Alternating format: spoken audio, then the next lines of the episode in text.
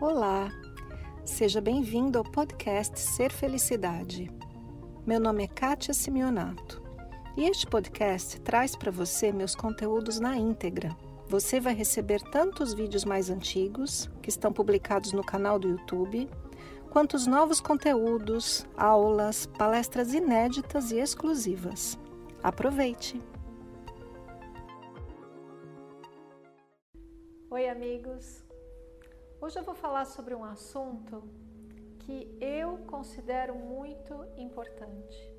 Foi sugestão de ninguém, não. Foi observação da minha própria vida. Há alguns anos, talvez mais de 10 anos, eu li um livro chamado O Significado Oculto do Perdão. Ele é da editora antroposófica e foi escrito por Sergei Prokofiev não sei se esse livro ainda está disponível, mas estou passando aqui a dica caso você queira buscar. Esse livro falava exatamente disso, o significado oculto do perdão.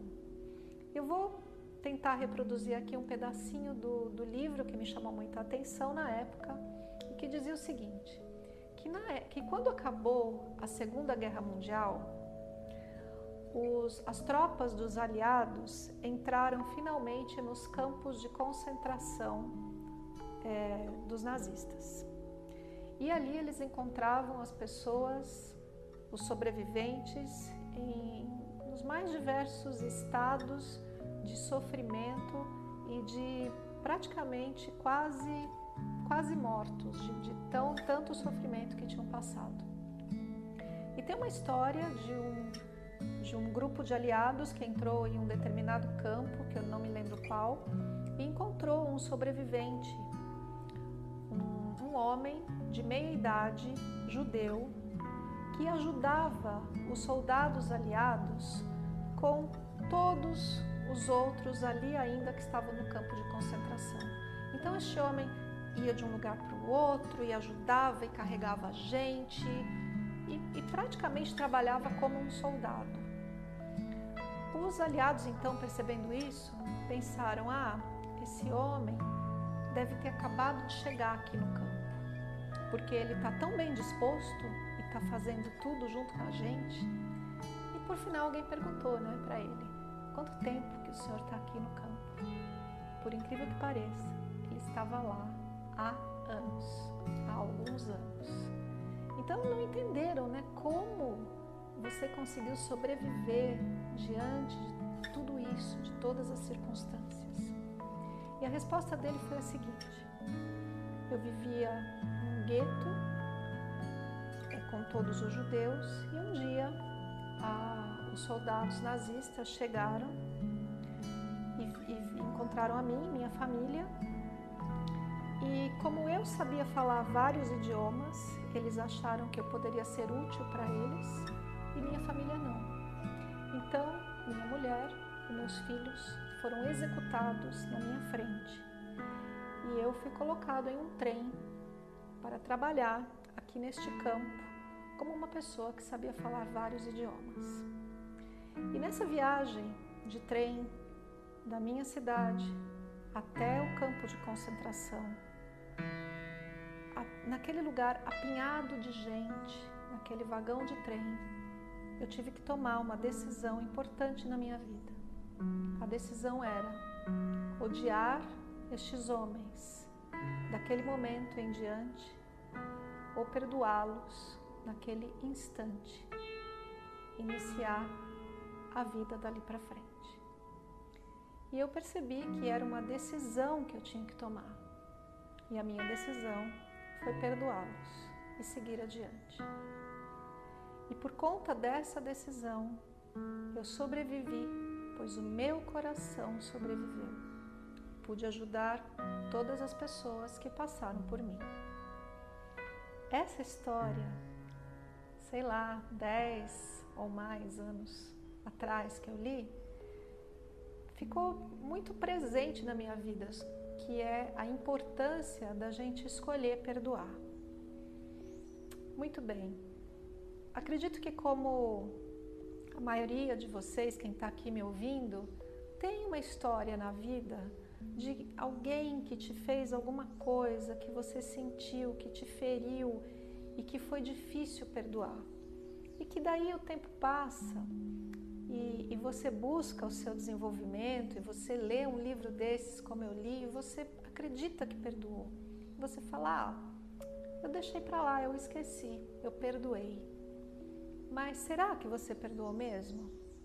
A minha experiência pessoal, eu vivia mais de 20 anos, mais de 20 anos, uma história com uma pessoa que foi muito difícil para mim.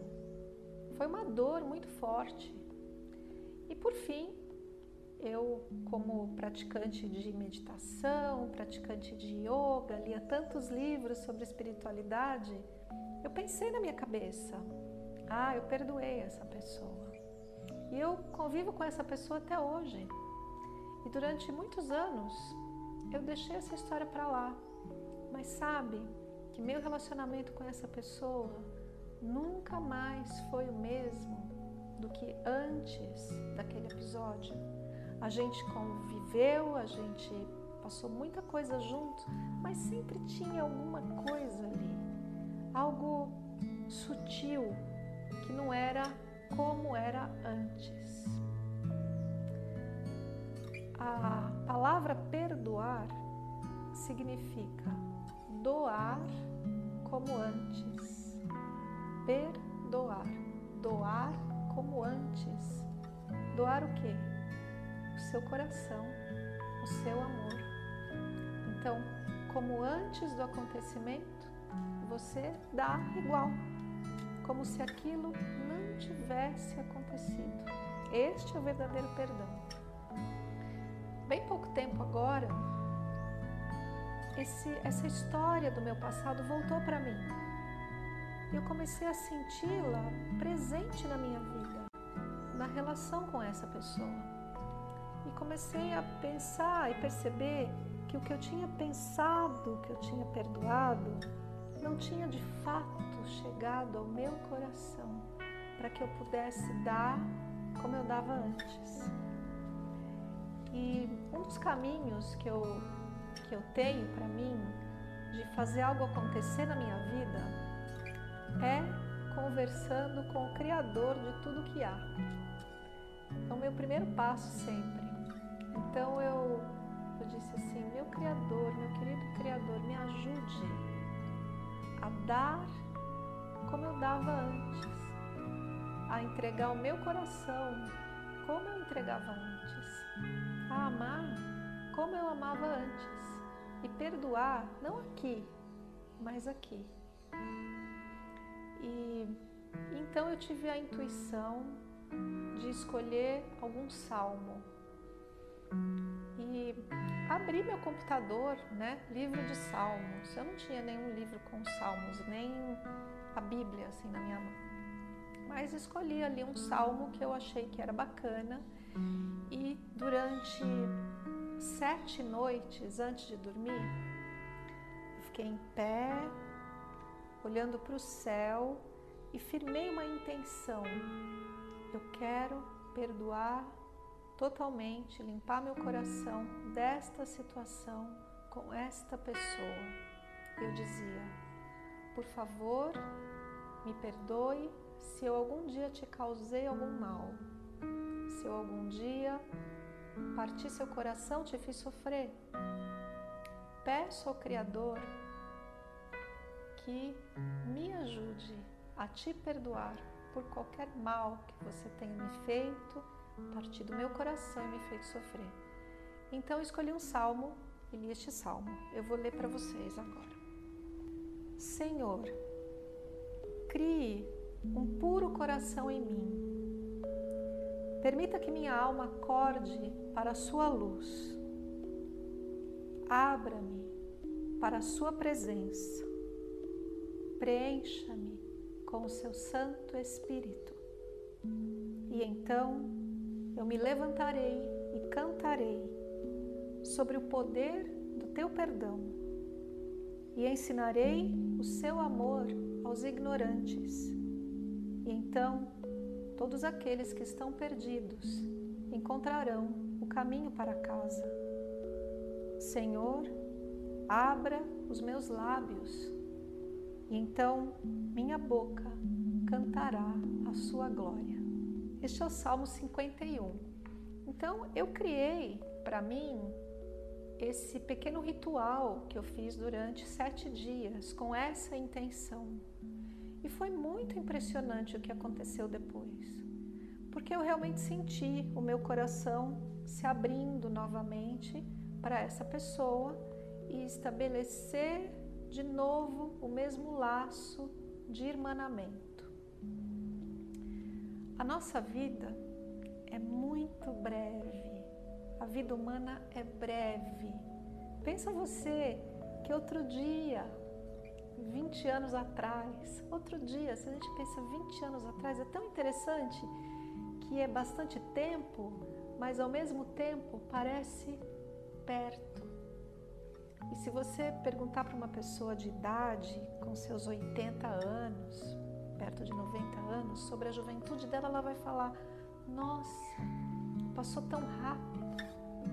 Se você olhar para os seus filhos, como eles crescem rápido, olha para os seus pais, como eles já envelheceram. A vida humana, diante do infinito, de tudo que há, a gente vai ficar com essas pequenezas com as pessoas. A gente vai ficar guardando uma mágoa que a gente nem sabe se tem na verdade. Pensa que perdoou, mas não perdoa de verdade porque não consegue dar como dava antes, não é? Eu te convido a pensar sobre isso. Outro dia eu atendi um cliente e, e esse cliente falou assim, falando sobre uma outra pessoa: Não, eu não tenho nada contra ele, só não quero encontrar com ele, nem quero que ele visite a casa de uma pessoa onde eu vou estar. O que, que é isso? Significa realmente que não tem nada contra essa pessoa? Tem. Eu te convido para pensar sobre isso. Fazer uma lista de todas as pessoas que você não está perdoando, que você não está agindo como você agia antes e fazer um trabalho interno para reverter essa situação.